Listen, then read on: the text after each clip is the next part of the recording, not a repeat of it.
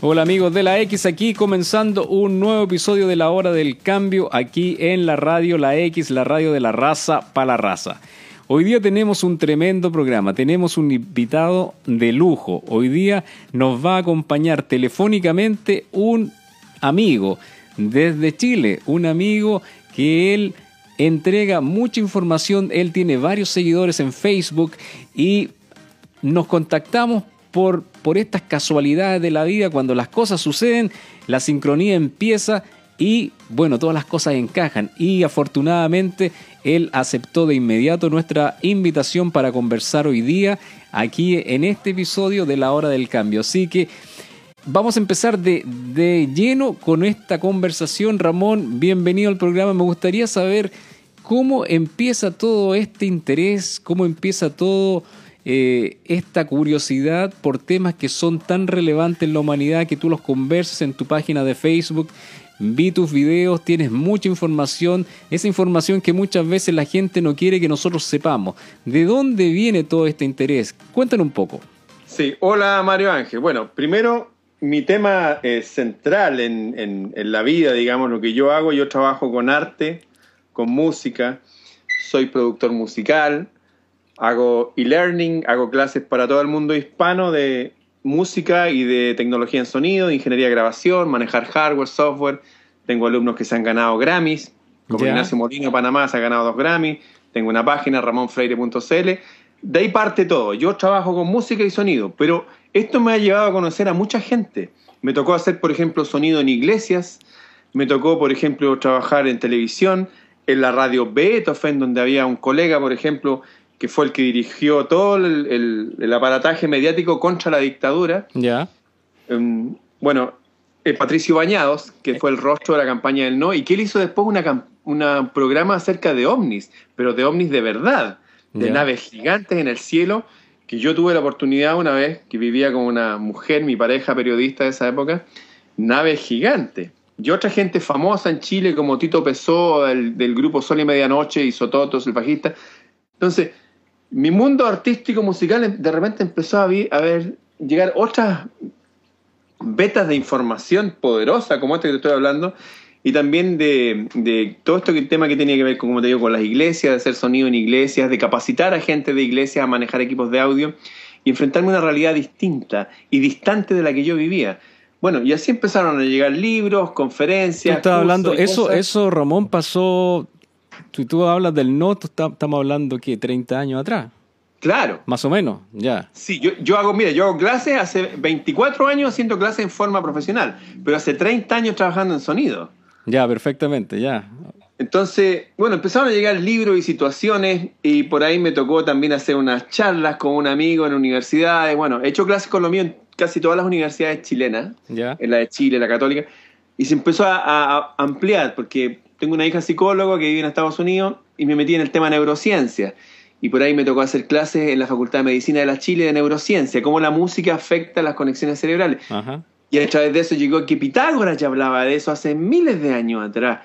Pero Pitágoras también creía en otras cosas. En fin, así me fui eh, formando un panorama de, de una, con una cultura más amplia que me hacía poder unir distintas creencias, por ejemplo. Te puedo citar algún ejemplo.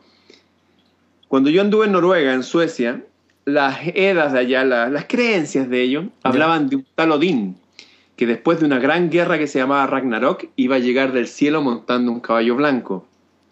Pero a través de una amiga que es doctora que estudió en India, me enteré que eh, las creencias hindúes dicen que después de una gran batalla que va a haber en una época que se llama Kali Yuga, va a volver Vishnu montando un caballo blanco.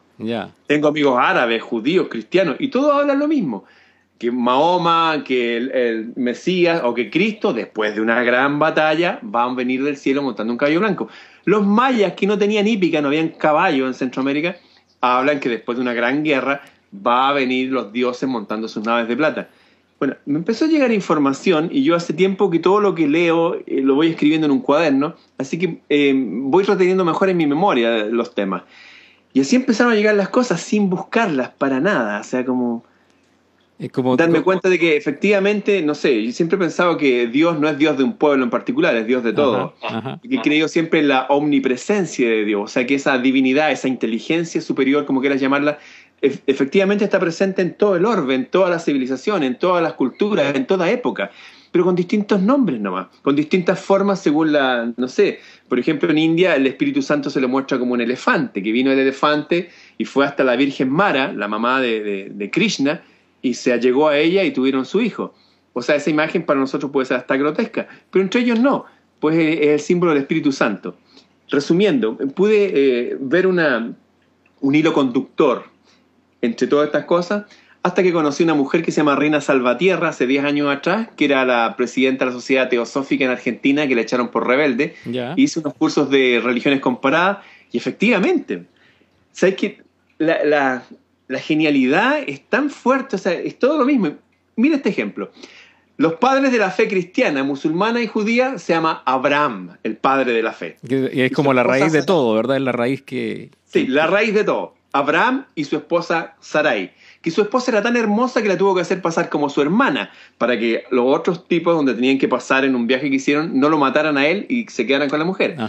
Bueno, el padre de la fe de la India se llama Brahma y su esposa Sarabasti. Y también la misma historia que la tuvo que hacer pasar por su hermana, bla, bla. Abraham, Brahma, Sarabasti, Sarai. O sea, las coincidencias son tan enormes que ya no, sería, no sé, sería malo decir que es una coincidencia, ¿no? o sea, es evidente que estamos hablando de lo mismo.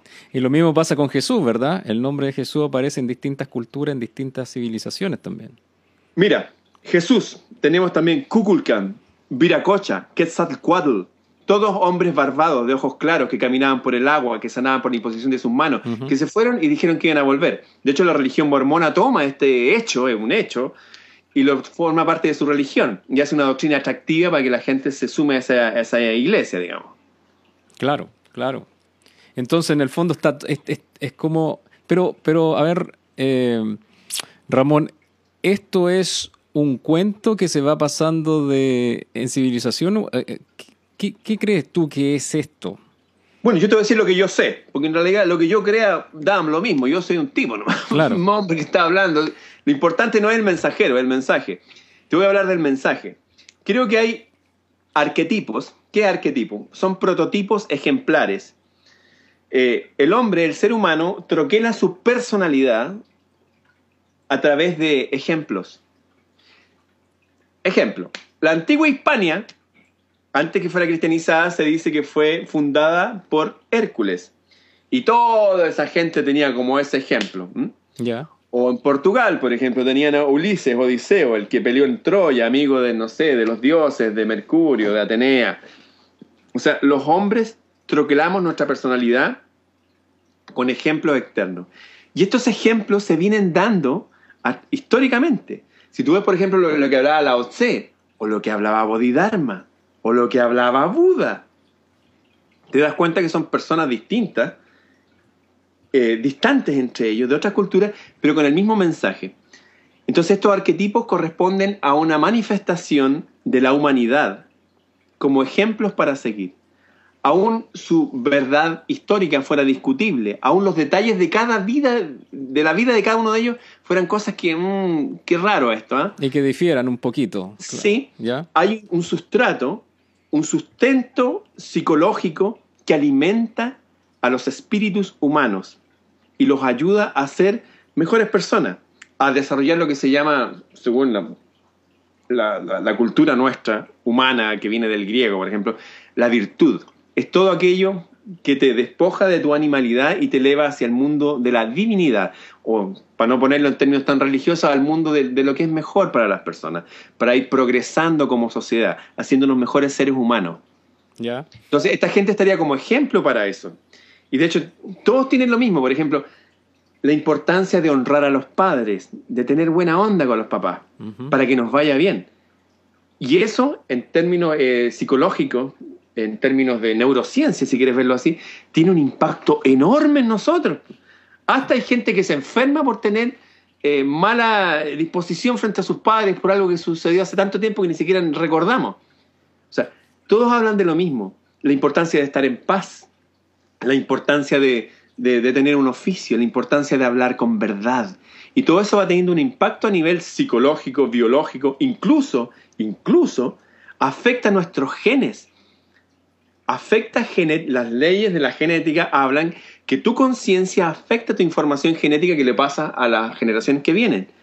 Exactamente. Resumiendo, todos estos grandes avatares, arquetipos, eh, dioses, como quieras llamarlo, tienen un impacto enorme en la humanidad. Cada uno con su forma, cada uno según la geografía donde le tocó esparcir su idea, pero la idea es la misma.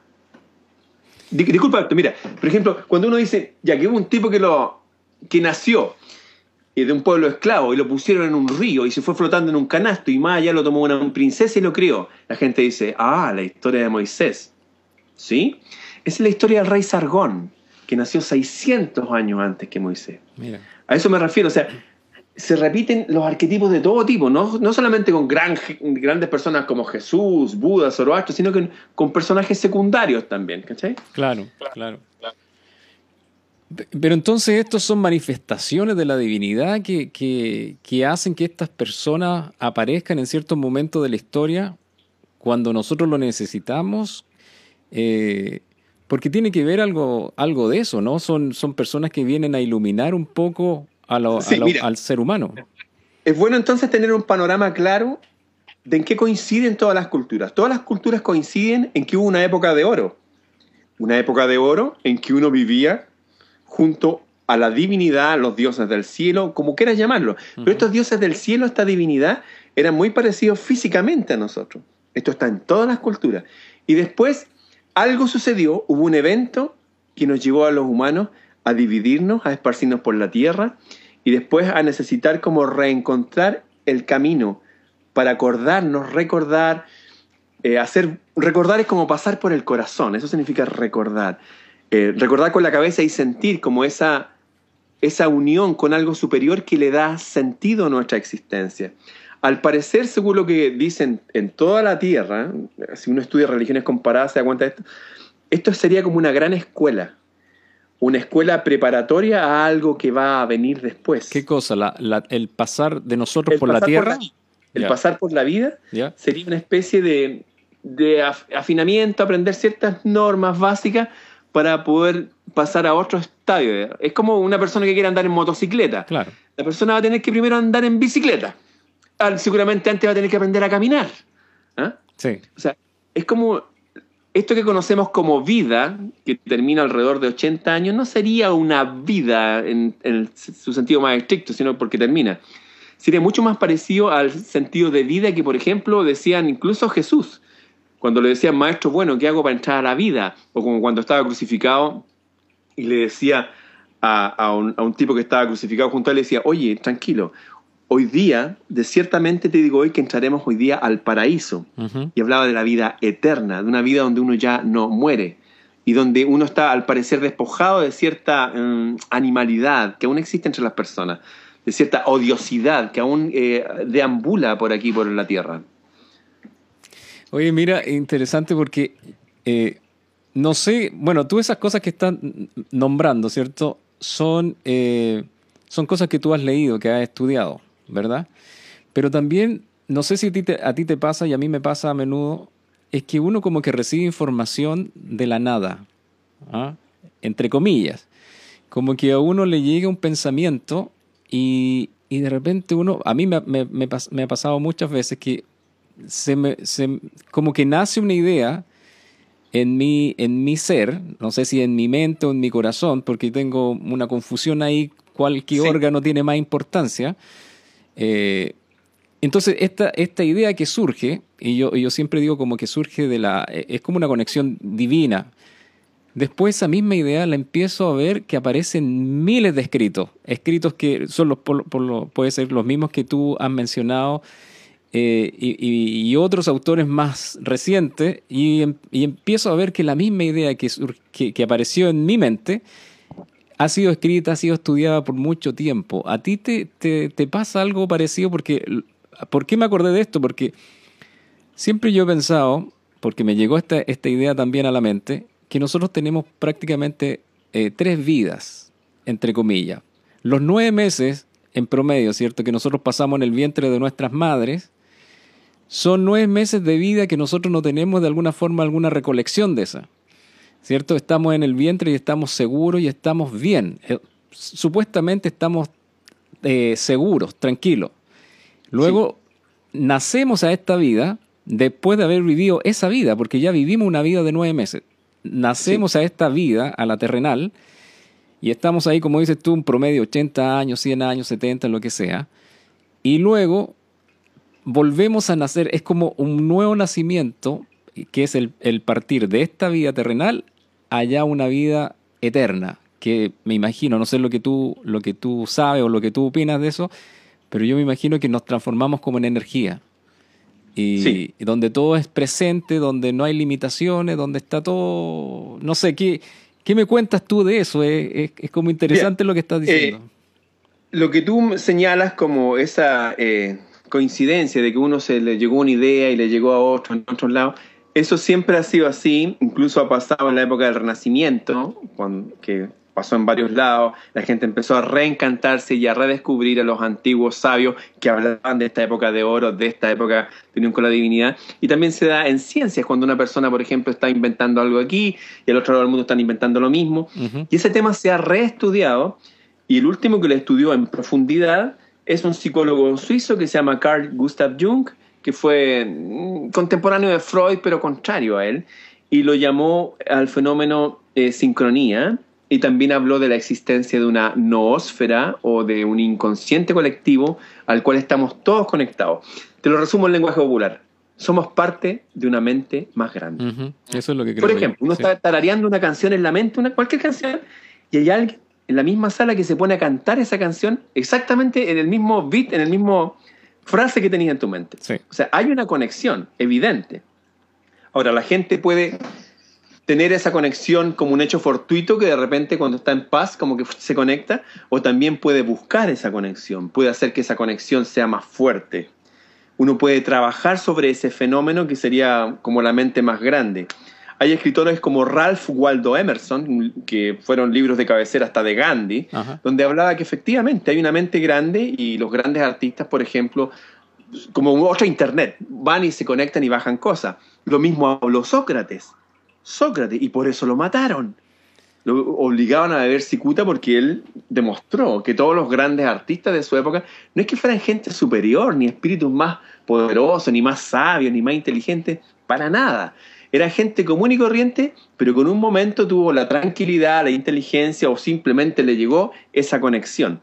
Resumiendo, hay una conexión entre los seres humanos, entre nosotros, como un Internet de humano a humano, pero también hay otra conexión que se conecta hacia algo superior. Eh, Pitágoras hablaba de esa conexión y lo llamaba la inspiración de las musas. Incluso hacía ciertas recomendaciones para que esa conexión fuera fuerte. Puta, ese es un tema en sí. Sí. Y lo otro, lo que tú hablas de las tres vidas, bueno, de las primeras dos todos sabemos, todos tuvimos el vientre de la madre y uno vive más como una especie de renacuajo, vive en un medio acuático. Ajá y después está en esta vida. Con respecto a la que viene, también hay estudios. O sea, ni siquiera cabe especular. Te lo voy a recordar con un ejemplo muy nuestro. Tú eres de la zona de Rancagua, al sur de donde estoy yo, y un poco más al sur donde tú estabas acá en Chile, estaba Curicó. Y en Curicó cayó en los años 72, cayó un avión con unos uruguayos, que todos conocen la historia de los uruguayos, que tuvieron que comer, bueno, carne humana, bla, bla, bla. Y siempre todos los años hablan de Canesa y Parrada, estos dos grandes héroes que cruzaron las montañas y llegaron y encontraron al arriero y llegaron al helicóptero y lo rescataron a todos. Y todos hablan de esos dos, uruguayo, Canesa y Parrada, los héroes.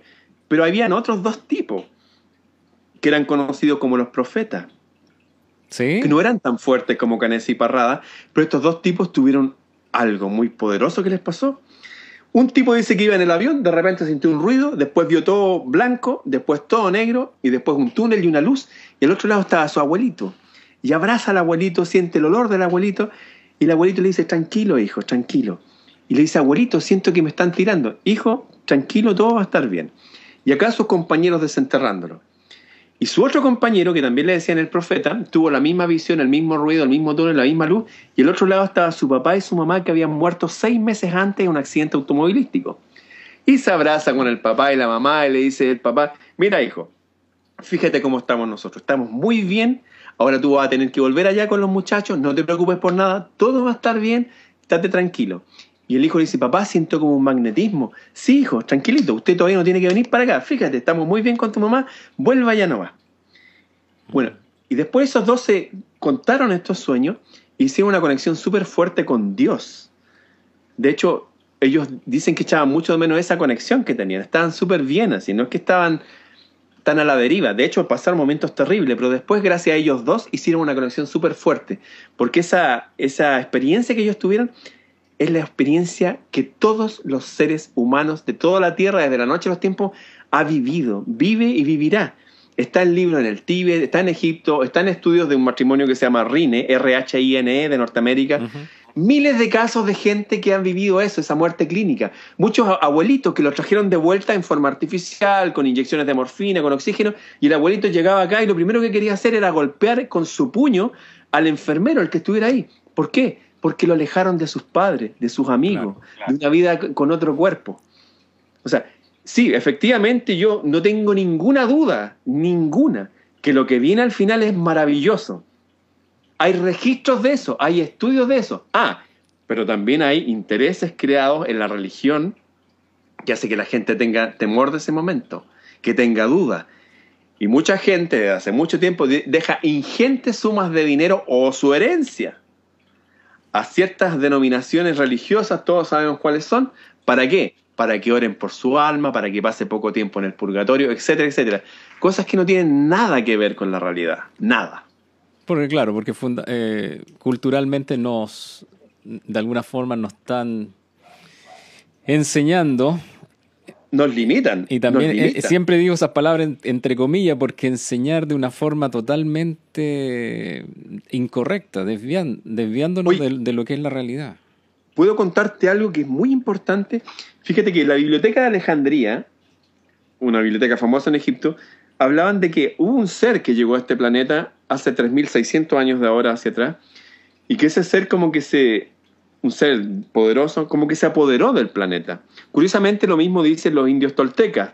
De hecho hay un, un antropólogo que hizo un estudio al respecto, se llama Carlos Castaneda, este antropólogo, está en un montón de libros de él. Incluso hay una película que se llama The Matrix, La Matrix. En el, capítulo número uno, al final, hablan acerca de él y le agradecen por sus libros, porque de ahí salió esa película.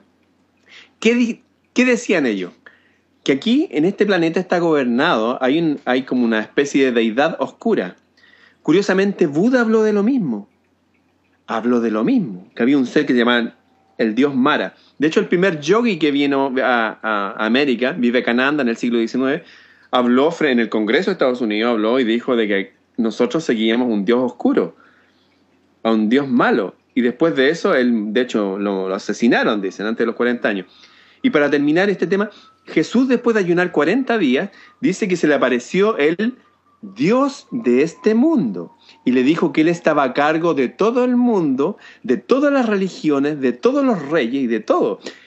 Y Jesús le dijo que él no se iba a involucrar con él, a pesar que este Dios de este mundo le ofreció, oye, únete a mí. Un poco como Darth Vader y su hijo. Claro, claro, le ofreció el mundo, en realidad le ofreció y después de eso, Jesús de Nazaret, el manso Jesús que decían ponerle otra mejilla, se enfrentó a todos los jefes de la religión de la época y los llamaba hijos del demonio, padres de toda mentira. Y de hecho, con un látigo echó a 5.000 personas de un templo.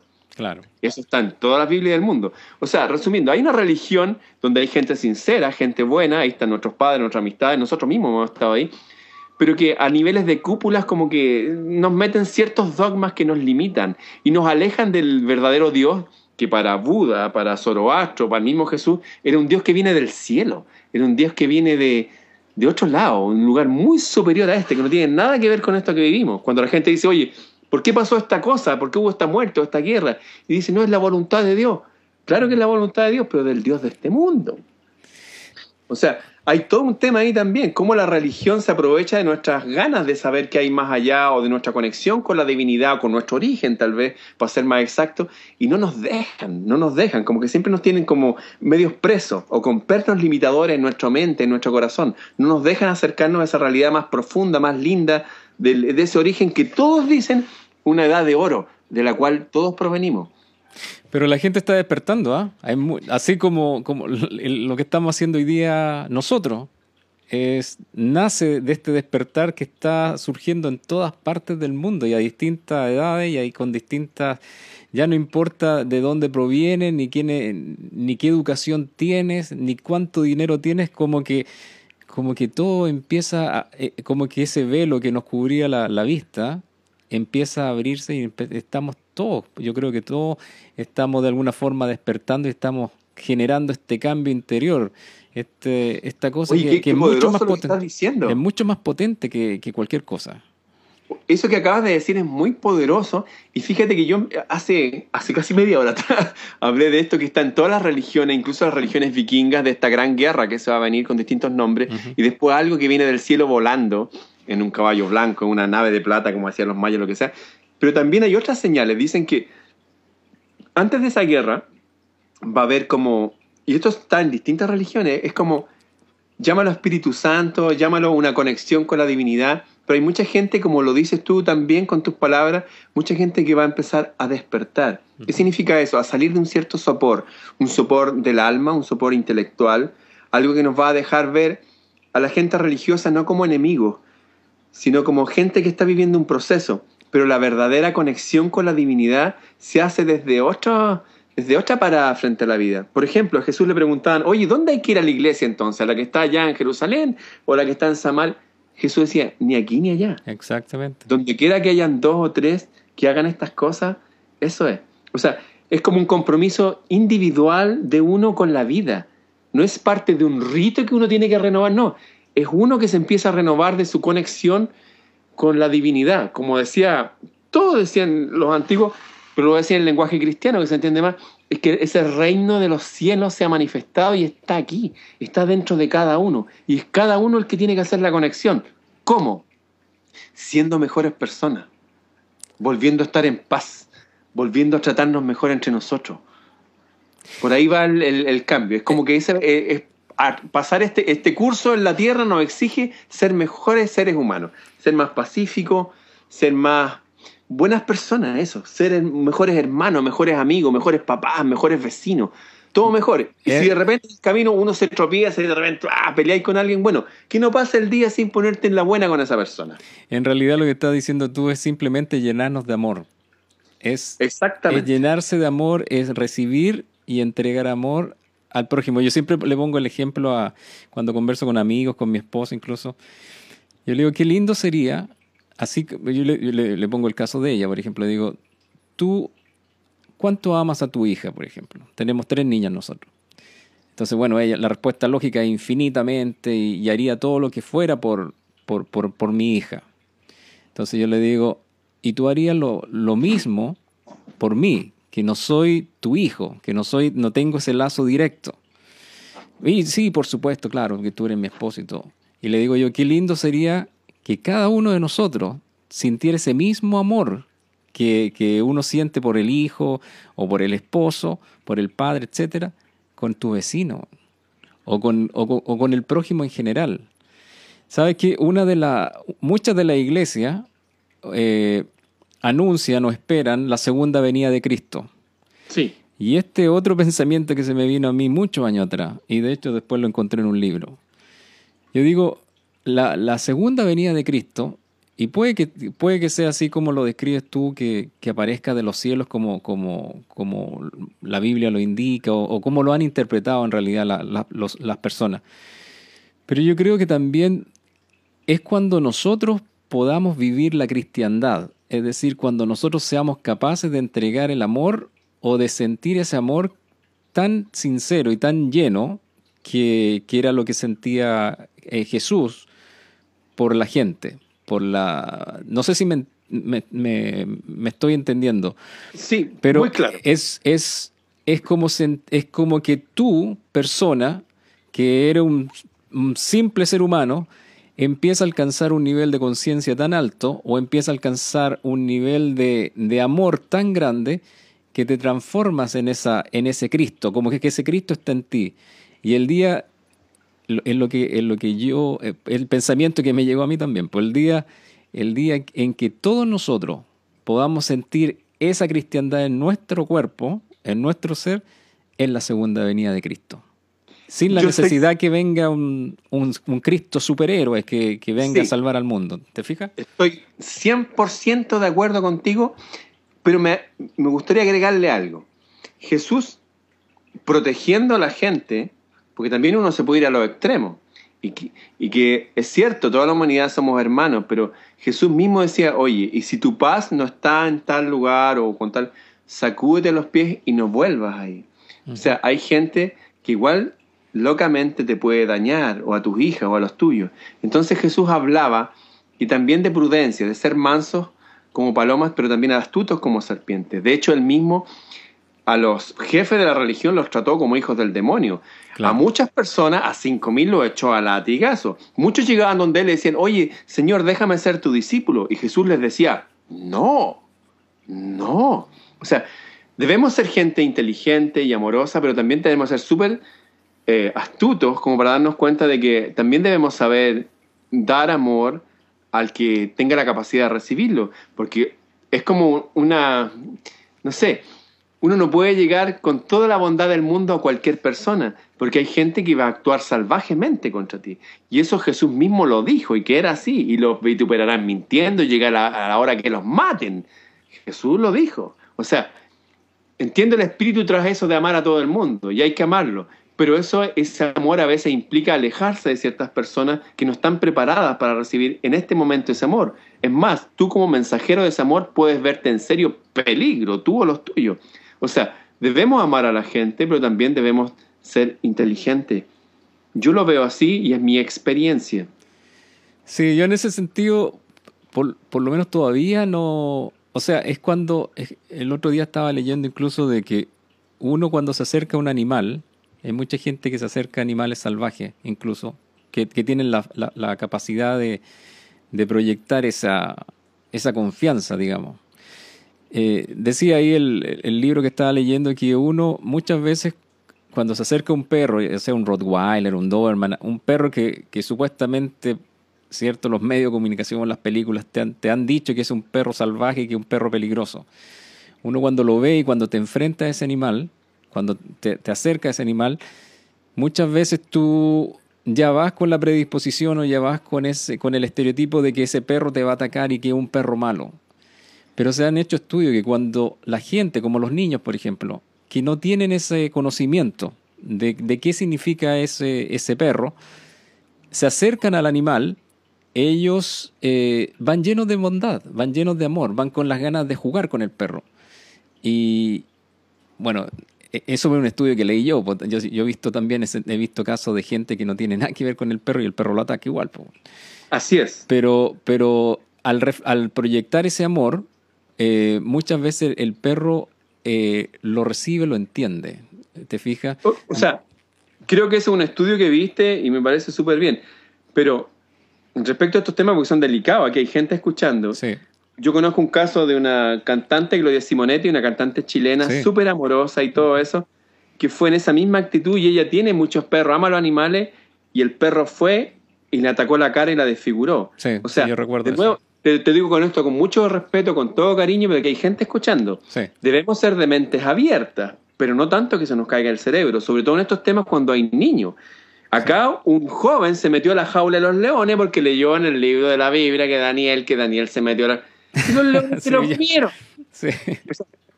Ojo con eso. Debemos ser súper inteligentes porque lo que hacen ciertas religiones con mucha eh, mucho corazón, pero con mucha ingenuidad, es poner a las personas en situaciones muy conflictivas. Por ejemplo, hay, hay niñas que se han ido a, la India pensando, no, que estos sadhus, estos sacerdotes, y son todas manoseadas por los sacerdotes y no... Y se, aprovechan, se aprovechan de esa, de esa bondad. ¿Qué pasa con los niños acá en la iglesia católica? Que ah, van todos pues confiados y todo.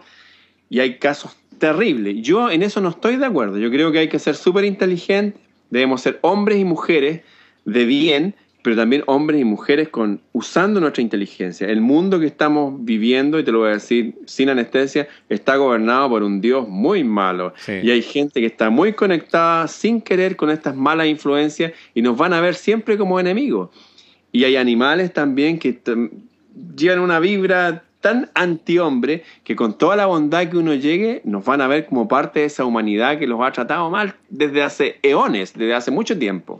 No, sí es verdad. Eh, eh, o sea, lo que tiene, lo que estás diciendo tiene, tiene sentido y, y sobre todo porque, no, por ejemplo, nosotros nos damos cuenta, y, yo llegué a Estados Unidos para que tú sepas también, porque nosotros no nos conocemos, hace 20 años.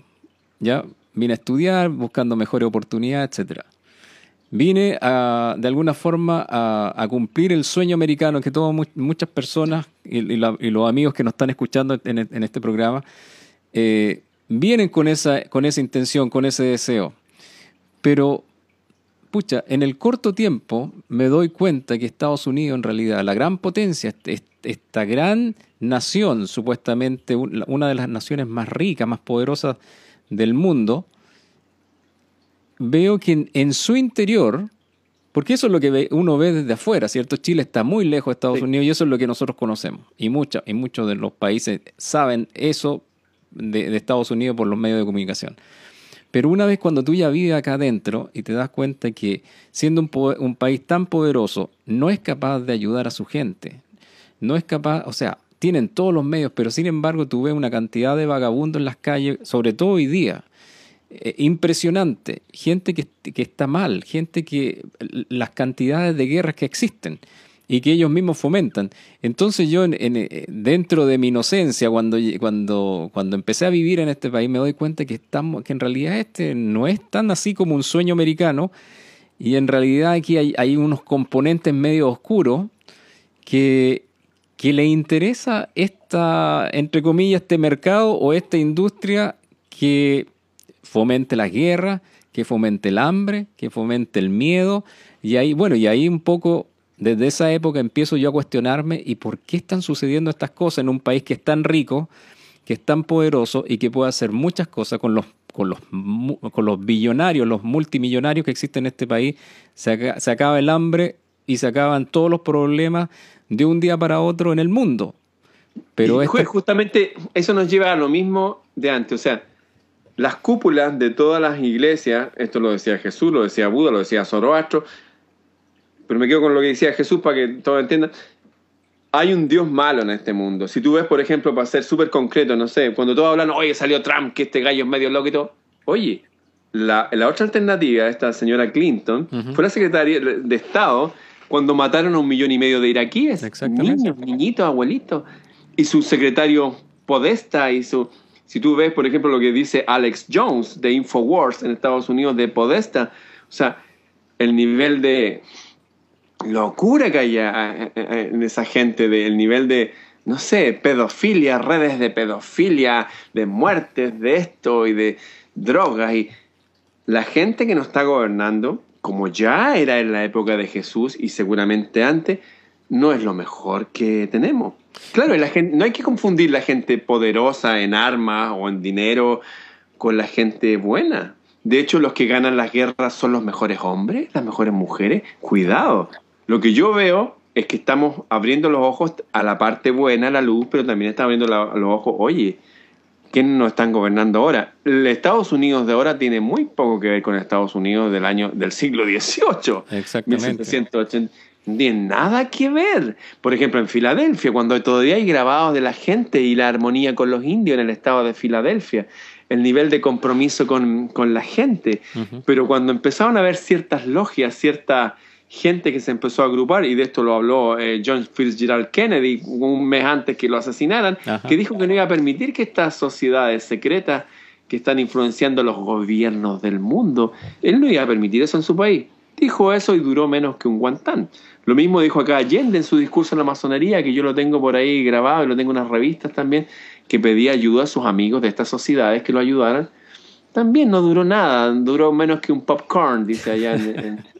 no duró nada. O sea, todos llegamos a lo mismo. Es como cuando Libia dijo, ¿saben qué? No vamos a usar más el dólar. El dólar no tiene respaldo en oro desde el 15 de agosto de 1971. Le sacaron el respaldo en oro se pusieron a imprimir e imprimir billetes. 15 de agosto de 1971, Richard Nixon, asesorado por Milton Friedman y Henry Kissinger, le sacan el respaldo al, dólar en oro, cosa que no se había hecho en toda la historia de la humanidad. Y todos empezamos a jugar un gran juego de Monopoly. Y cuando algunos líderes, como el Libio, dijo, ¿sabéis qué? Vamos a salirnos de esto, vamos a usar un dinar de oro. le hicieron la guerra, lo sacaron al tiro. A Irak le hicieron lo mismo. Hay, mira, hay redes de poder que son los que manejan el mundo detrás de los gobiernos que no tienen nada que ver con el Dios bueno del cielo, nada que ver con los que fundaron nuestros países, no tiene nada que ver con la gente buena que vive en Oregon, en California, en Arkansas, no tiene nada que ver con la gente común. Son otra esfera de gente, son una élite que están unidos entre ellos, las élites están unidas entre ellas. Por ejemplo, si tú ves la secretaria de, de, Hillary Clinton es de Arabia Saudita, es de allá, no es green, es de Arabia Saudita, la secretaria. Y allá en Arabia Saudita a los gays, por ejemplo, los tiran de los edificios para que mueran aplastados, las mujeres usan tapada entera, no pueden manejar. Y uno dice, oye, pero ¿por qué son amigos? ¿Por qué nadie hace una protesta contra ella? ¿Por qué nadie sale, oye, ni uno menos? ¿Por qué el movimiento gay no reclama contra ellos?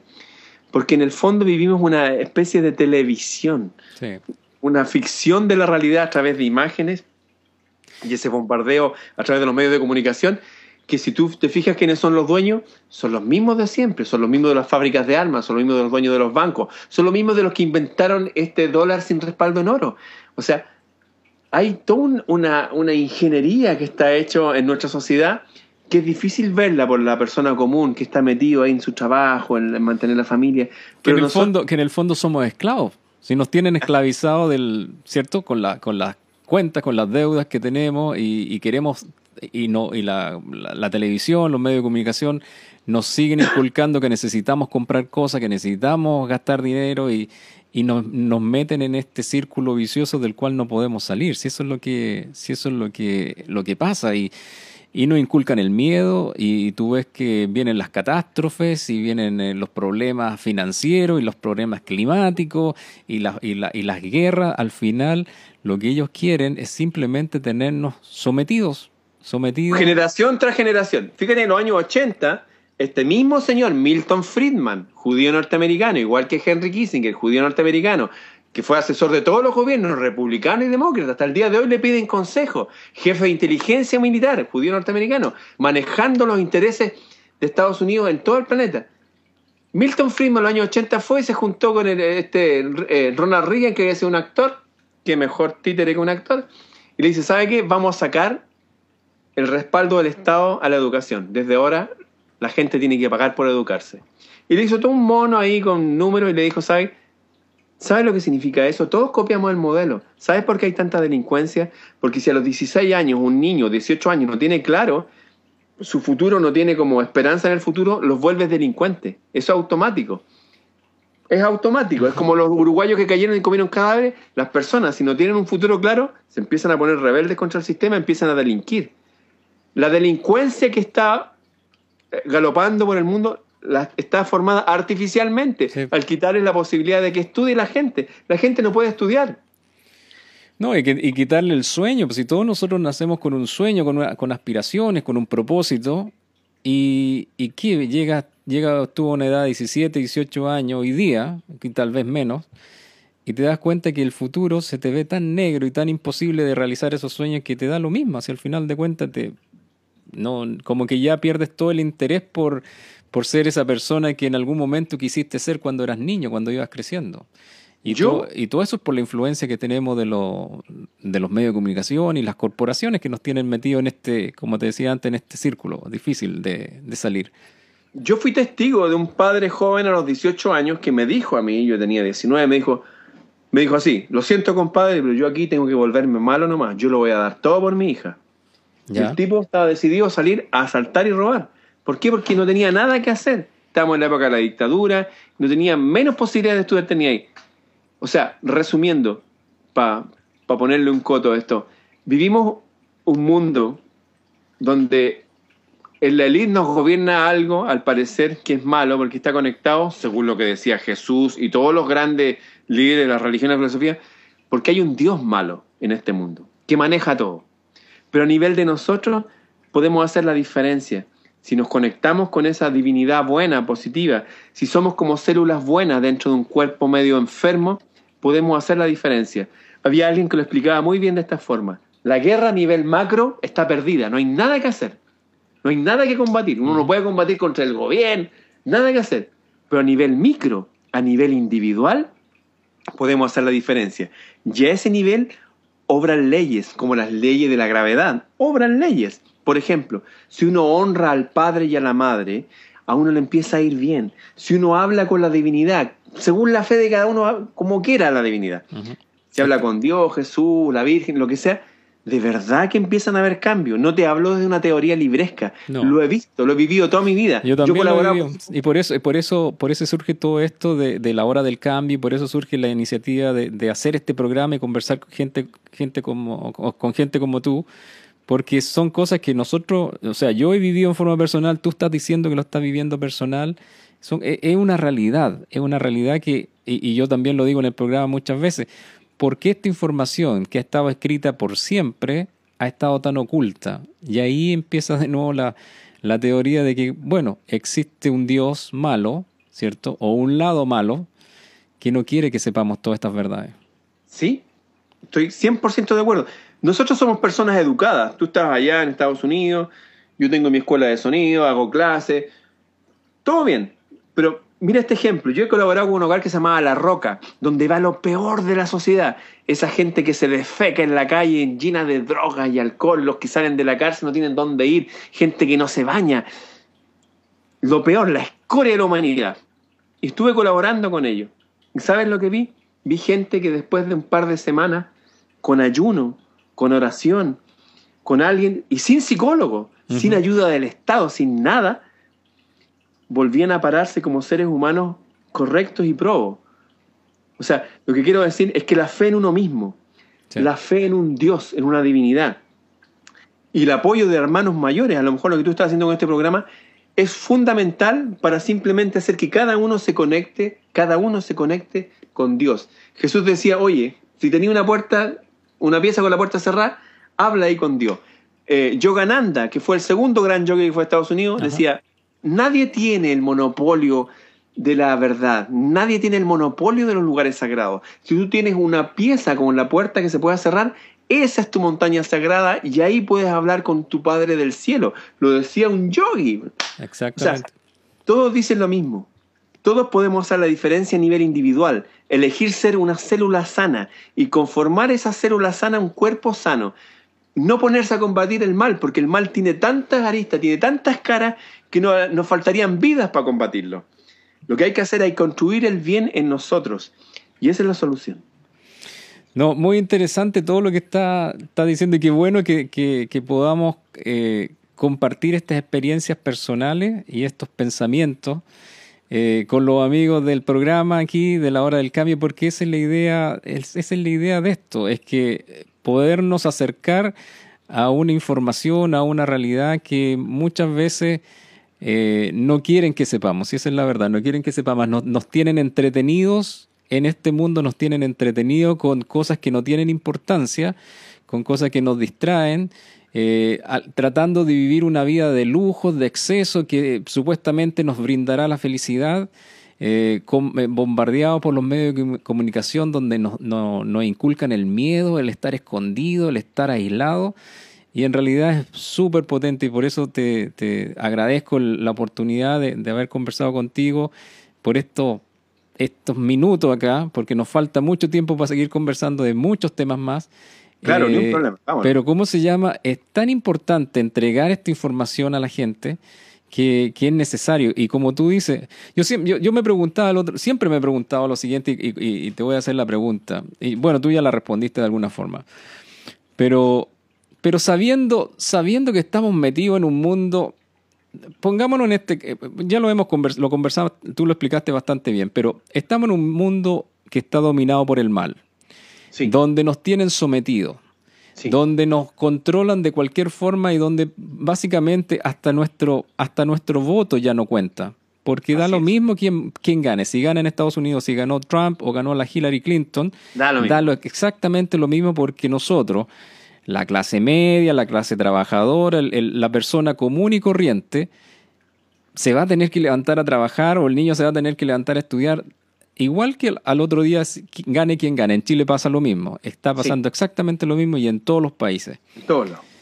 Bajo ese escenario, que es el escenario que vivimos hoy día, ¿qué podemos hacer nosotros? Tú, yo, o sea, tú ya, ya tú haces tus tu videos y, me imagino que este mensaje lo estás comunicando diariamente a muchas personas dentro de tu mismo círculo y ese círculo se va expandiendo y así yo también hago lo mismo por mi parte, pero, pero la persona que está recién escuchando estas cosas por primera vez, ¿qué podemos, qué mensaje le entregas Lo más importante es esto. Existe cosas que son como la ley de gravedad, como las matemáticas. Por ejemplo, si yo digo 1, 2, 4, 8, si voy doblando un número y lo doblo 32 veces, son como 8 mil millones. Cuando uno hace un cambio y logra que con ese ejemplo cambien dos, y eso, y eso sigue como una cadena, en, en poquititas generaciones se cambia un planeta, 8 mil millones mucho más que la población de la Tierra. Lo que hay que hacer, hay que volver a ser uno, ser el yo soy. Uno, cuidar de su jardín, como el, hombre en el paraíso. ¿Cuál era el trabajo del hombre en el paraíso? ¿Cuál era el oficio? Cuidar un jardín. Si uno empieza a cuidar el jardín de la vida, hacer de nuestra vida, nuestro cuerpo, nuestra mente, nuestras palabras, nuestras emociones, una obra de arte, y si vaya en tu entorno, tu casa, si tenías un pequeño jardín o unos maceteros con plantas, si empiezas a cuidarte y a cuidar de las zonas invisibles de las que no hemos hablado, hay otras fuerzas que se te suman. Y uno es parte de esa cadena de luz que, atraviesa, que atravesó el oscurantismo, por ejemplo, en la época oscura de la humanidad. Todo ese conocimiento antiguo se quedó en monasterios, se quedó en familias, en casa, en personas. Uno, elegir ser una luz. Porque también, al igual que hay una ley matemática, uno, dos, cuatro, también hay leyes de la física. Ninguna oscuridad puede oscurecer la luz de una pequeña vela. Exactamente. Cualquier pequeña vela puede iluminar cualquier oscuridad. La oscuridad nunca te va a ganar si decides que no sea así. O sea, ser una luz en un mundo oscuro, te lo juro, yo nunca juro por nada, pero esto te lo juro, que si uno decide ser una luz en este mundo, por pequeña y frágil que sea, aunque mañana nos caigamos, no sé, y de repente, da lo mismo. Si uno decide ser una luz, vas a cumplir tu lugar en esta cadena que se llama la humanidad. Y tu ejemplo va a iluminar a dos, a cuatro, y vas a ser parte de esa luz. Los indios Sioux, los indios Lakota decían esto, que en todo ser humano hay una pelea entre dos lobos. El lobo, lobo malo que tiene que ver con la desesperanza, con, la tristeza, con todo lo malo, y un lobo bueno, que es como la alegría, levantarse con una sonrisa. hay una pelea. ¿Quién va a ganar la pelea? Aquel lobo al cual alimentes. Claro. Entonces, alimentar la virtud en uno. Desarraigar el vicio. Y cuando digo vicio me refiero al vicio, o sea, hablar mal, emborracharse. Está bien tomar un vaso de vino, una cerveza, algo, todo eso está bien ser personas templadas. Qué, buen consejo, qué buen consejo y son, y son varias de las cosas que nosotros hablamos diariamente en este programa. Eh, este, quedo con un sentimiento eh, de esperanza, pero, pero al mismo tiempo como que nos falta mucho todavía. Como que nos falta mucho por, tú hablas así de, de generaciones en generaciones. Eh, a nivel macro, a nivel macro, porque te recuerdo esto, a nivel micro, tú vas a pasar a otra existencia en unos años más. Recuerda, por ejemplo, en 1348, la peste bubónica, uno de cada tres moría en Europa. O sea, tiempos realmente oscuros. Claro. O sea, claro. Y ahí el trabajo que cada uno era sobrevivir nomás. O sea, ahora nosotros debemos sobrevivir y también debemos ser una luz para nosotros mismos, para nuestro hogar. Ser un ejemplo. Para nuestra gente. Ser un ejemplo. Enseñar con el ejemplo. Vivir, eh, vivir con la. Con, con, con tener bien presente cuáles son nuestros valores y, y fomentar, fomentar lo, lo, que siempre nos ha enseñado la, las grandes escrituras. Eh, el amor, el, el, respeto, como hablas tú. Hay muchas cosas prácticas.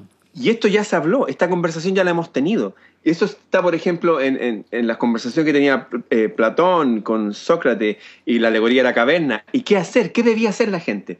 Y lo que debía hacer la gente tenía que empoderarse, reencantarse con la vida. Y para eso tenía que entrenarse físicamente, puede servir desde caminar, hacer cosas como chikung, volver a, manejar bien el lenguaje, leer pequeñas poesías, pequeños fragmentos, manejar ojalá algún tipo de instrumento musical, todas esas cosas que ah. te hace tener esa mezcla de, disciplina pero con amor entretenido.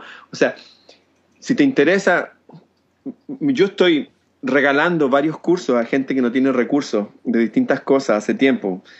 Tengo una página, ramonfreire.cl, ahí pueden buscar, qué sé yo. Y ahora hoy día me, pidieron gente, porque yo soy músico hace años también, si quieren desarrollar cosas, no sé, me pueden escribir si quieren a mi correo. ¿cómo te, ¿Cómo te, pueden contactar las personas que están escuchando este programa? Eh, ramonfreire.cl, www.ramonfreire.cl. tengo varios cursos, por ejemplo, para hombres, si quieren aprender electricidad, cursos gratuitos, gente para que se entretenga, para que tenga una vida con más sentido, con más sentir. Tengo cursos de música, lectura musical, donde tengo más de 220 mil participantes en todo el planeta, gratis.